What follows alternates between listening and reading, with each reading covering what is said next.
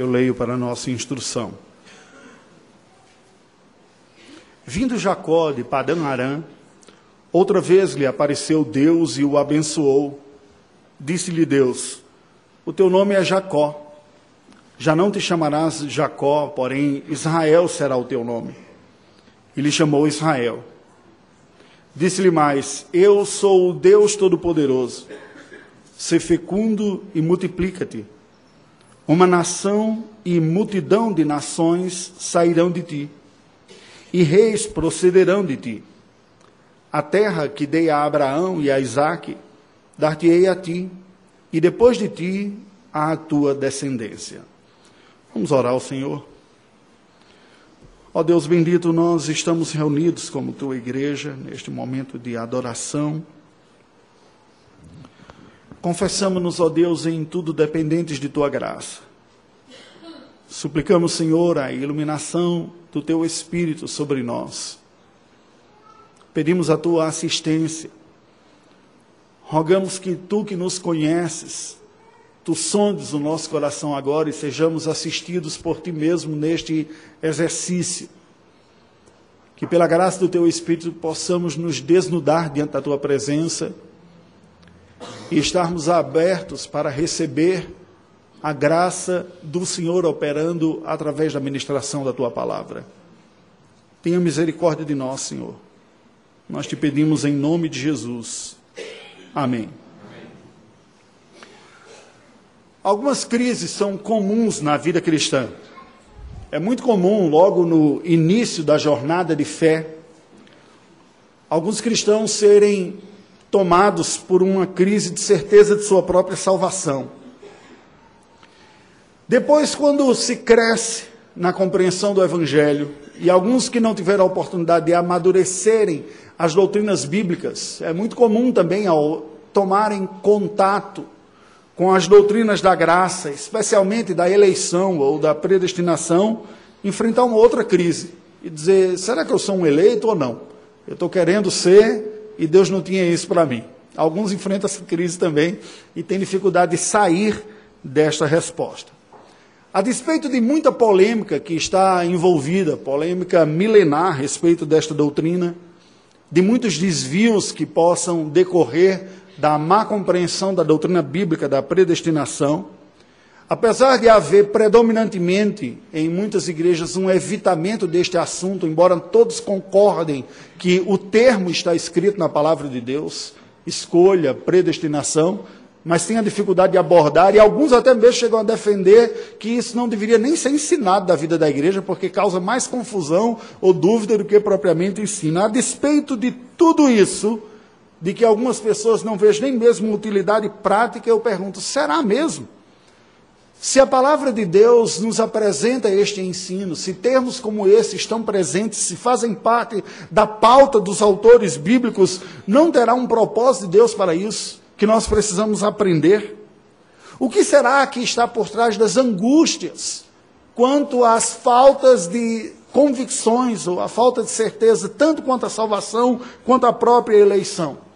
Como nós podemos encarar essas angústias e obter respostas para elas? Quais as respostas que a palavra de Deus tem para questões como essa? Ou mesmo, colocando de uma outra maneira, como harmonizar a doutrina da eleição e a prática da piedade?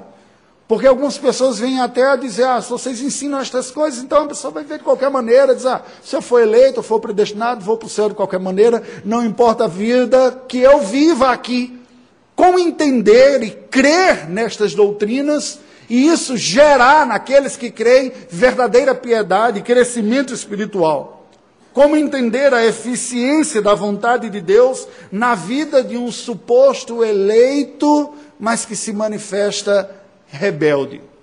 Pois bem, perguntas como essa eu gostaria que tivessem sido mantidas em suspense ou suspensa em nossa mente. Hoje nós iniciaremos uma jornada ao lado de Jacó, o terceiro patriarca de Israel, filho de Isaac, neto de Abraão, aquele que fora escolhido por Deus para dar continuidade à linhagem messiânica, aquele que começou a experimentar a própria expansão da descendência abraâmica prometida, aquela promessa que Deus havia feito ao seu avô, de fazer dele uma multidão. Ele teve apenas um filho da promessa, que foi Isaac, os outros foram despedidos. Isaac, por sua vez, teve apenas dois filhos, mas a palavra de Deus já havia sido anunciada ainda na gestação de Rebeca de que seria o mais velho quem carregaria esta graça e que o mais, perdão, o mais novo, o mais velho que foi Esaú, viria a servir ao mais novo. Jacó foi aquele que começou a experimentar isso.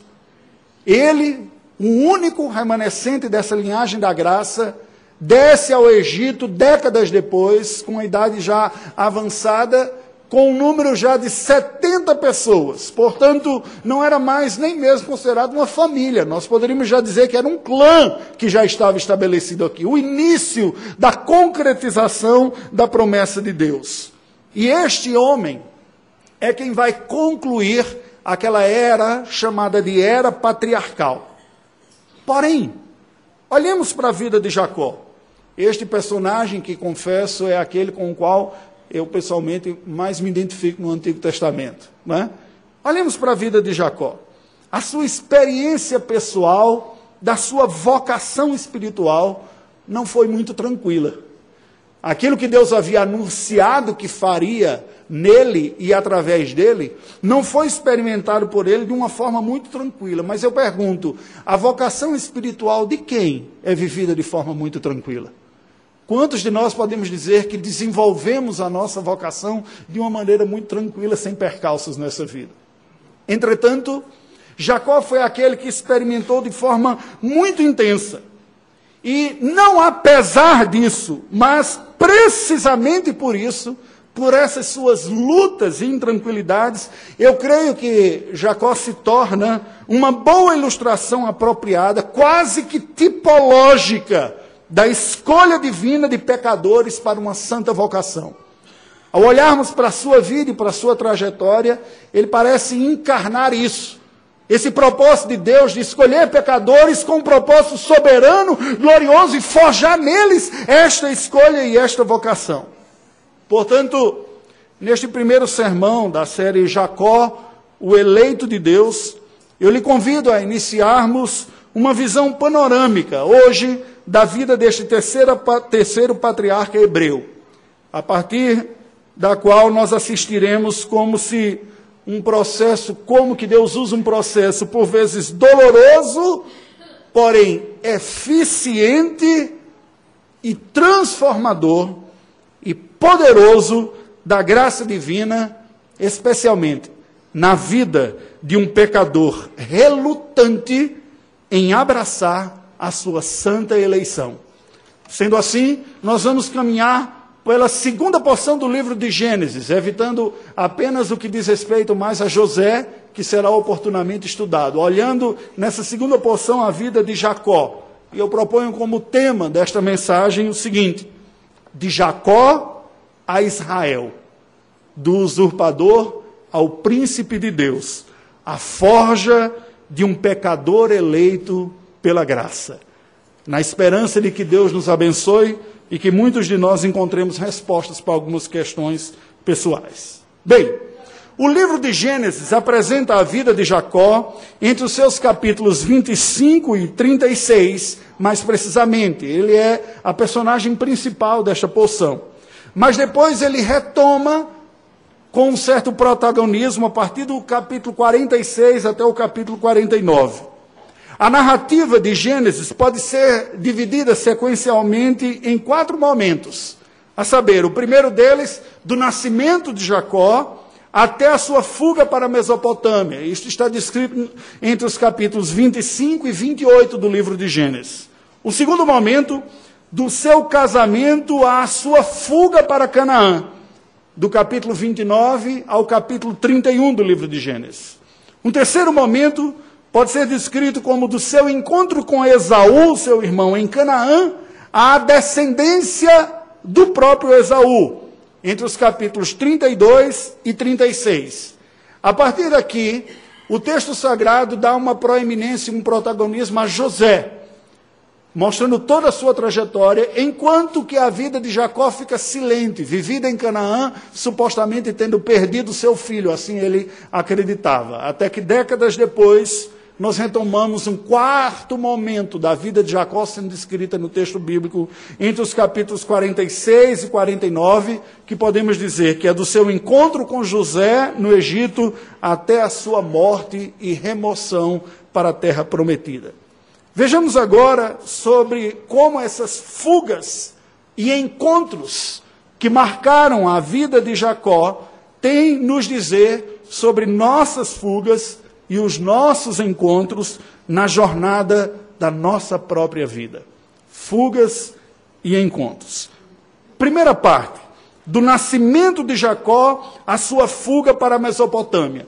Nós não teremos, obviamente, um versículo outro para ler, porque serão capítulos gerais. Então, vamos rememorar aqui o que estão a nos dizer.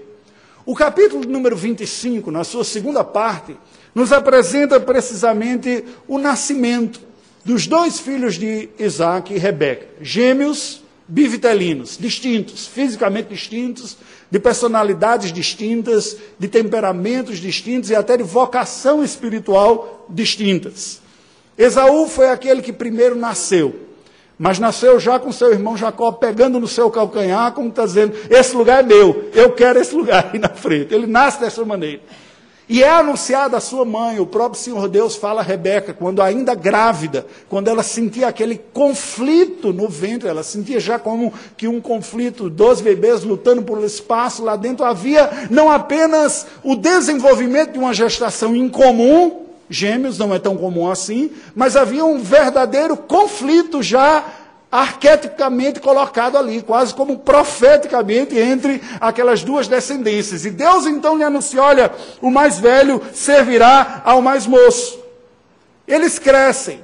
Rebeca guarda aquela palavra e demonstra claramente uma preferência por Jacó e trama com ele uma maneira dele conseguir o direito da primogenitura, que pelas leis da sociedade patriarcal seria do mais velho, portanto de Esaú.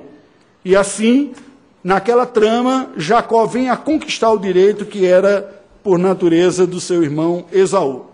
O capítulo 26, nós vemos Isaac, o pai deles, indo, indo viver entre os filisteus, passando aquela lição natural de pai para filho como enfrentar a vida, como lutar com um trabalho honesto e digno, como se manter, aquilo que ele havia aprendido com seu pai. Mas ocorre que Isaac não aprendeu apenas coisas boas com seu pai. Naquele momento de perigo também, ele acaba repetindo o mesmo erro que Abraão comentou. E combina com Rebeca dizendo: quando perguntarem quem é você, diga que você é minha irmã, porque você é muito bonito, vão querer lhe matar para ficar a mesma coisa que ele viu. Tal pai, tal filho.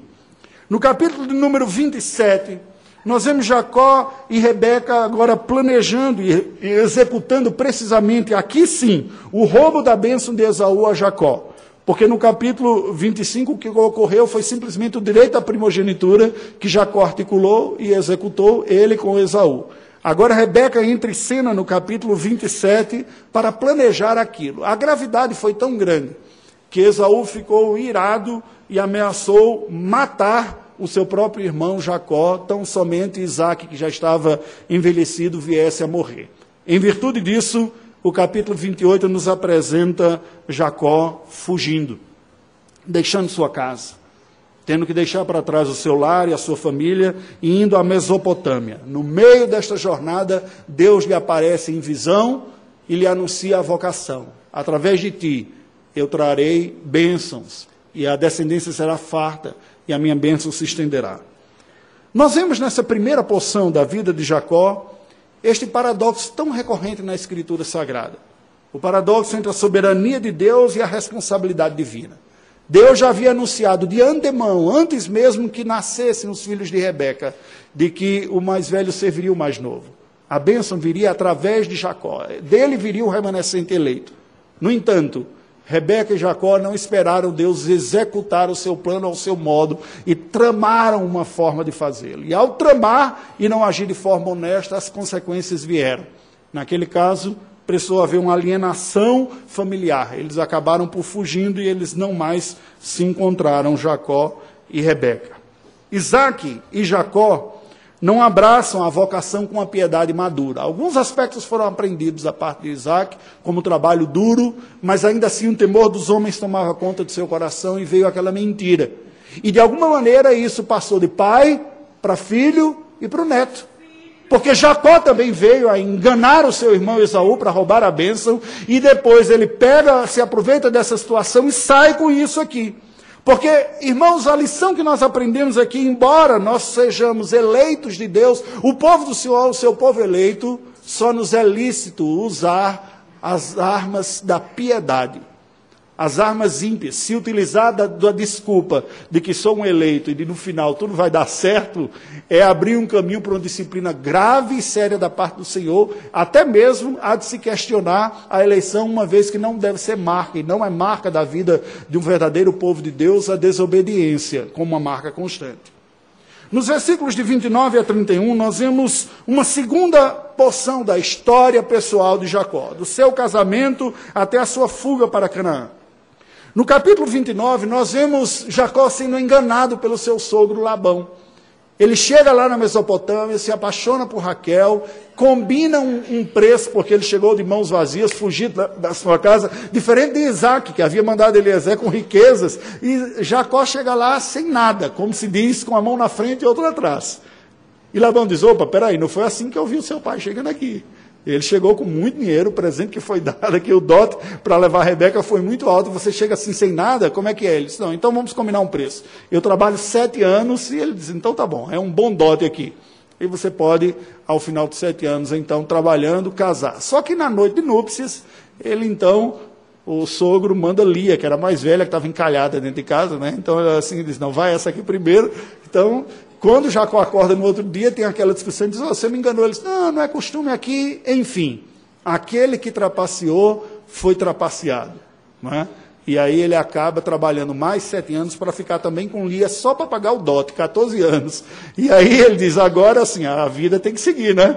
E ele trabalha mais outros tantos anos para se manter. Aí nós vemos aqui, precisamente, nos, no capítulo 30, como Deus abençoou Jacó lá em Padan Aram, aquela região que hoje já seria parte da Turquia, já no noroeste do Iraque, hoje divisa com a Turquia. Deus abençoou Jacó, fazendo com que o seu trabalho prosperasse. Deus abençoou Jacó, cumprindo o seu propósito de fazer de Abraão e de sua descendência uma grande nação, lhe dando filhos. E ele vem a ter mais de dez filhos aquela altura. Filhos, trabalho, a boa mão do Senhor estava com ele. Mas a situação foi ficando insustentável. A evidência da bênção de Deus na vida de Jacó e do seu trabalho foi gerando ciúmes entre o seu sogro e os seus cunhados. E ele percebe então que é hora de voltar para a terra prometida, a terra de Canaã, que Deus havia anunciado que o seu povo se constituiria. Então, Jacó foge da Mesopotâmia para Canaã. Mais uma vez, nós vemos este homem fugindo, com as dificuldades que teve, fugindo, e o conflito com Labão. A lição que nós aprendemos deste momento de sua vida é que a santificação da graça de Deus vem por caminhos providenciais necessários não apenas da responsabilidade na vida que ele aprendeu e a duras penas a executar, que Deus o abençoaria, abençoaria, faria dele sim uma grande nação, seria ele sim um instrumento escolhido para trazer a bênção da redenção aos povos, mas pela forma piedosa, o que ele não estava fazendo. Então foi debaixo de muito suor e sofrimento que ele teve que aprender isso, inclusive experimentando o próprio veneno.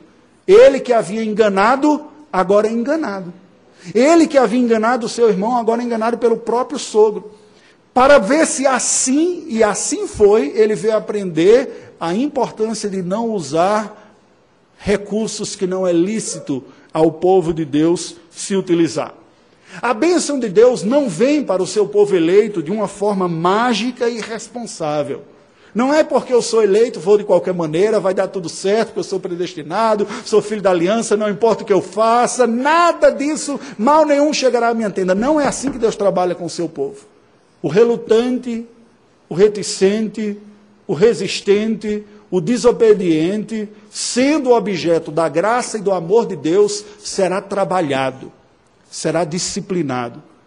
Por vezes pelos caminhos diversos da providência, por vezes pelas consequências do seu próprio erro, colhendo na sua vida o fruto das besteiras que fez para acordar, aprender, se arrepender e mudar de postura. E isso ocorreu com Jacó. Ele que era tido como enganador numa crise, num encontro com Deus, diz: Olha, não é assim. E tem no interesseiro sogro Labão aquele instrumento sobre os quais ele sofreu, mas aprendeu.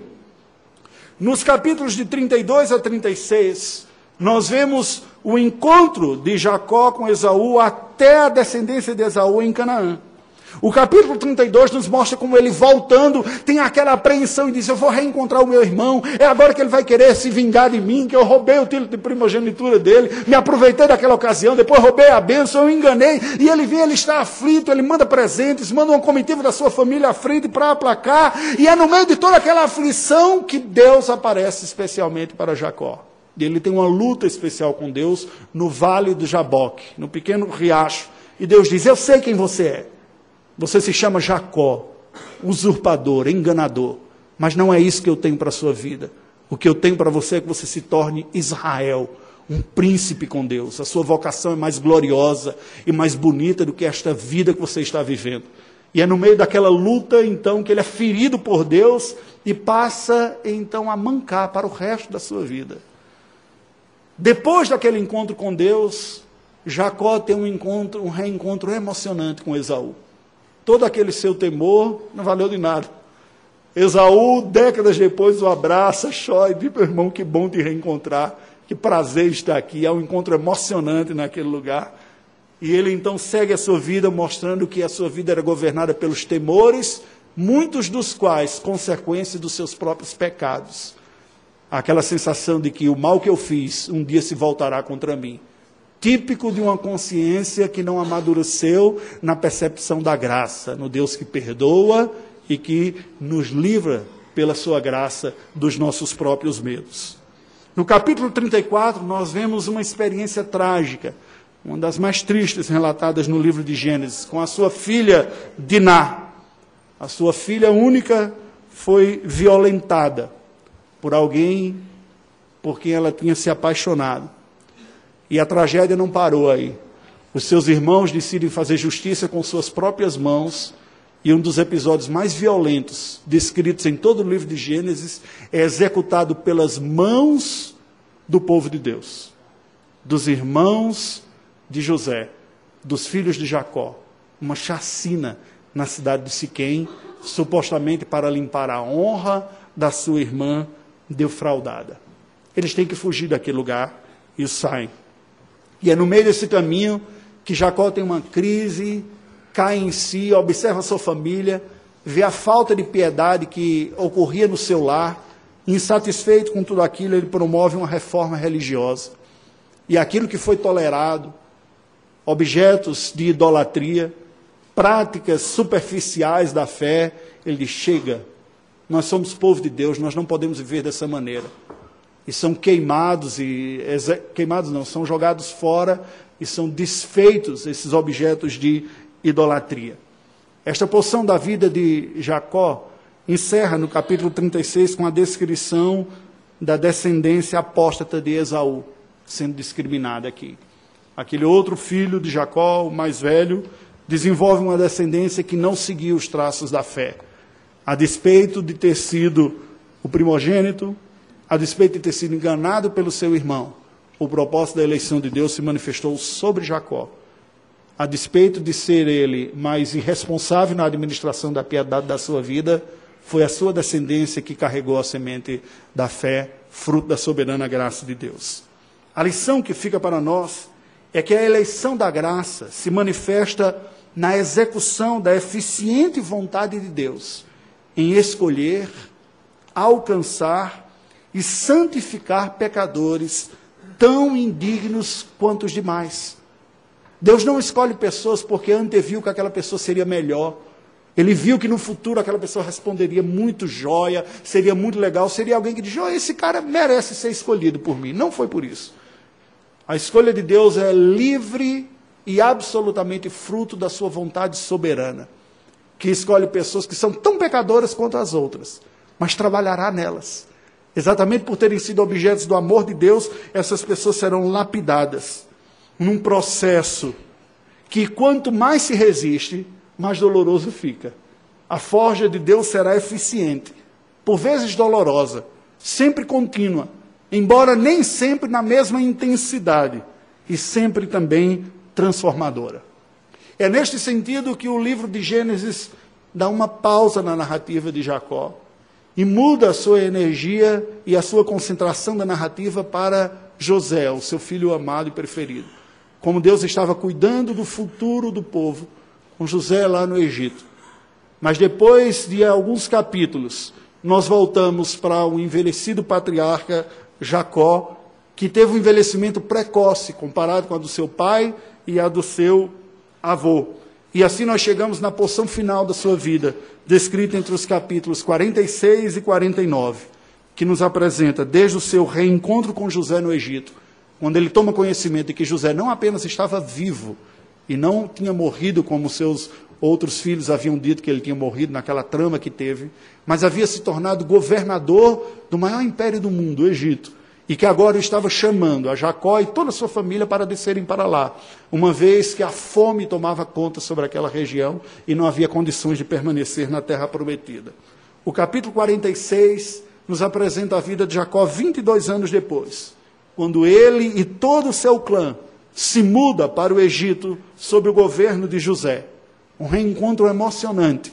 E eles são conduzidos à terra de Gozen, uma terra próspera, onde poderiam viver como pastores que eram e assim ter preservado a sua identidade sem uma miscelânea étnica, mas não sem influências religiosas que vieram a ter no Egito. Mas sobre isso é algo para vermos se entrarmos em êxodo oportunamente. No capítulo 47, nós vemos Jacó e o seu clã vivendo lá na terra do Egito. Aqui é um novo lugar para se viver. Se estabeleceram naquela terra, vivendo como pastores. E no capítulo 49, nós vemos Jacó proferindo suas bênçãos proféticas a cada um dos seus filhos antes de morrer. Ele conhecia bem os seus filhos. As virtudes e os defeitos estão presentes aqui nessas bênçãos proféticas. E o que Deus tinha para fazer na vida de cada um são anunciados ali no capítulo 49. O que nós aprendemos dessa porção final?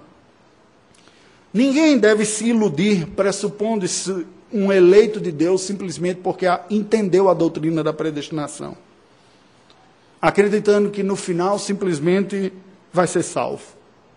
É na jornada da vida, é nas lutas pelo trono do nosso coração, que a forja da eleição se mostra pessoalmente eficaz. É nas respostas que nós vamos dando a graça de Deus que nos é comunicada, que nós confirmamos se de fato somos eleitos ou não. Alguns são mais céleres nesta resposta. Alguns são mais rápidos. Alguns respondem de forma mais pronta e piedosamente. Outros são mais resistentes. Mas tanto uns quanto outros serão trabalhados pela graça de Deus e forjados para serem aquilo para o qual foram chamados a ser gente de Deus, povo de Deus. Uma boa ilustração disso é Paulo, um homem que sempre teve a consciência de estar servindo a Deus, mas que estava lutando contra Deus, contra Cristo Jesus, e achava que estava certo. Mas o Senhor Deus que o escolher aparece pessoalmente a ele, o Senhor Jesus lhe aparece no caminho e diz: Saulo, Saulo, por que tu me persegues? Ele diz: Quem és tu? A quem me persegues? Eu sou Jesus. E ele fica cego. E Deus diz a Ananias: Olha, este homem é um instrumento escolhido para levar o meu nome. O que Paulo fez? Nada. Ele foi um perseguidor da igreja. Não havia predisposição em Paulo de amar Jesus ou de seguir Jesus, pelo contrário, havia ódio. Ele coordenou, assistiu de alguma maneira passiva, até viu o martírio do o primeiro mártir cristão, Estevão, pelo apedrejamento. No entanto, Deus assim o quis.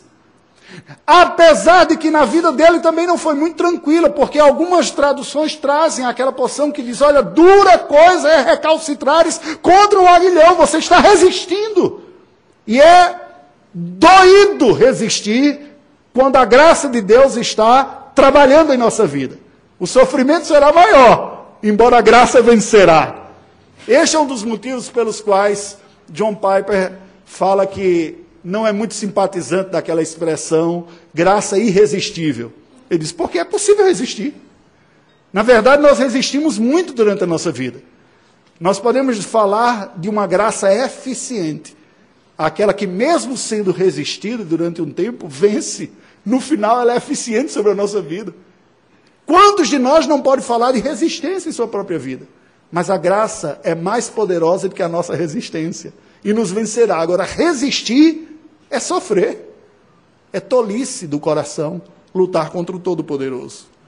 Qual é a mensagem que a palavra de Deus nos apresenta sobre a vida de Jacó? A vida de Jacó evidencia a transformação que a predestinação graciosa opera no pecador relutante, transformando pelos poderosos recursos da providência, inclusive dolorosos encontros com Deus, do usurpador Jacó, temente mais de homens do que de Deus, no príncipe Israel, aquele que luta na vida com Deus e com os homens. E veja que lutar com Deus é uma expressão ambígua, porque muitas vezes nós lutamos com Deus como se fosse contra Deus, resistindo à vontade dele na nossa vida, e muitas vezes é com Deus como nosso parceiro na sua vontade. Isso foi na vida de Jacó e é na nossa vida também. Assim como ocorre com Jacó, ele foi chamado para vencer e aprender das suas lutas. Qual é o recado que a vida de Jacó nos dá a todos? Preste atenção. A vocação dos eleitos de Deus se mostrará eficiente na conversão destes pecadores, independente de suas qualidades ou dos seus defeitos. Pois a providência divina usa as circunstâncias e até mesmo os pecados para disciplinar os seus eleitos e forjar neles a imagem de Cristo, a qual é conseguida somente através de eficientes e muitas vezes dolorosos encontros regeneradores com o Redentor. A nossa natureza é pecaminosa, a de Deus é santa. Quando Ele ama, Ele chama, Ele alcança, Ele conquista, Ele transforma. Mas muitas vezes nessa jornada haverá atritos, e Deus usará tudo que estiver em Suas mãos, na providência divina, para moldar-nos conforme a vocação que Ele tem para nós. É esta a mensagem bíblica.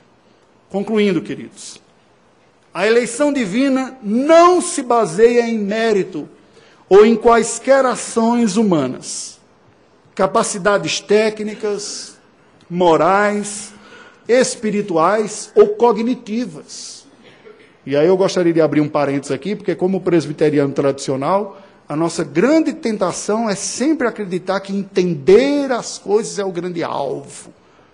Pois é, deixa eu falar de um professor de teologia excelente, Satanás.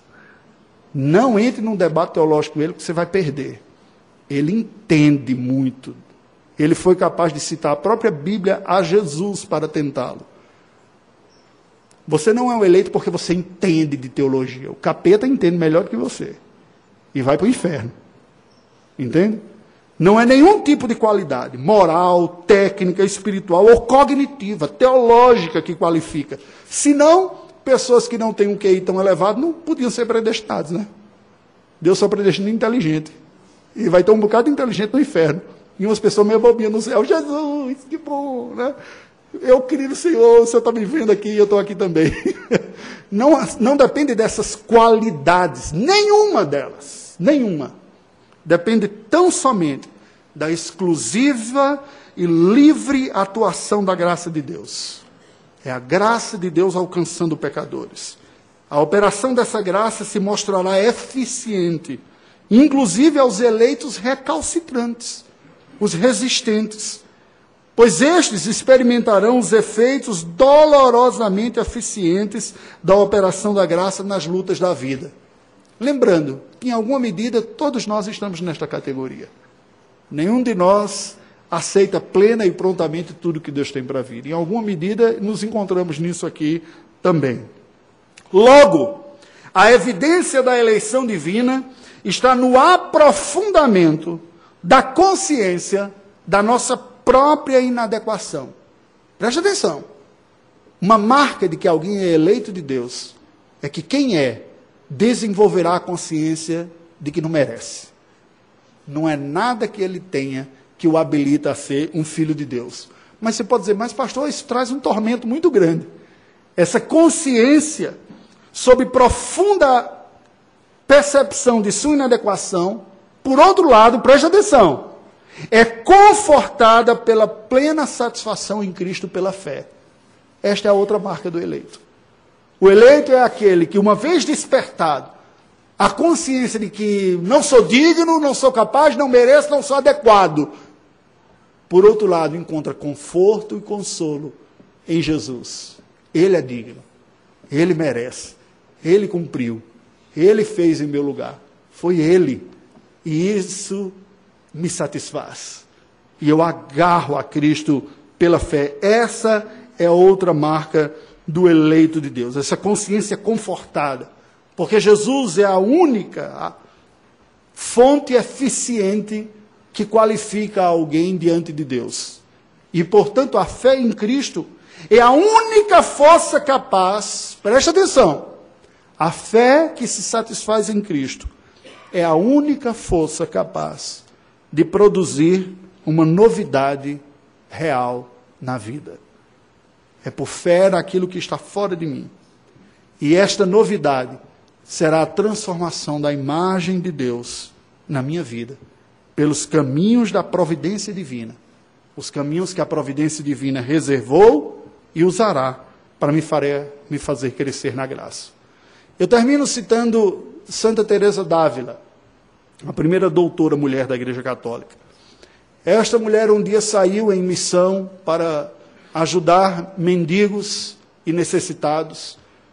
Pegou uma tropa de mulas e jumentos e carregou com alimentos e roupas e estava indo em sua missão para socorrer. Até que foi atravessar um rio que naquele dia estava com um volume de água excessivo, maior do que era o imaginado. E ela disse: Não, eu vou, vou dar conta de passar, Deus está comigo, eu estou fazendo a sua missão. Só que ao tentar passar, ela perdeu toda a carga, inclusive alguns dos animais. Conseguiu se salvar, passou do outro lado. Isso é uma historieta que se diz, né? Lembrando, ah, lembrando precisamente isso. Não que tenha ocorrido dessa forma. E depois, do outro lado, ela questionando, mas Senhor, por que eu sou tua serva, missionária, estou fazendo a vontade, fui ajudar pessoas e perdi tudo. E ela supostamente teria percebido Deus dizer para ela: Você não sabe como eu trato com os meus amigos. E ela, espanhola que era, devolveu de pronto para o próprio Deus. É por isso que o senhor tem tão poucos. Preste atenção, por que, que eu estou citando isso daqui? Você não sabe como eu trato os meus amigos.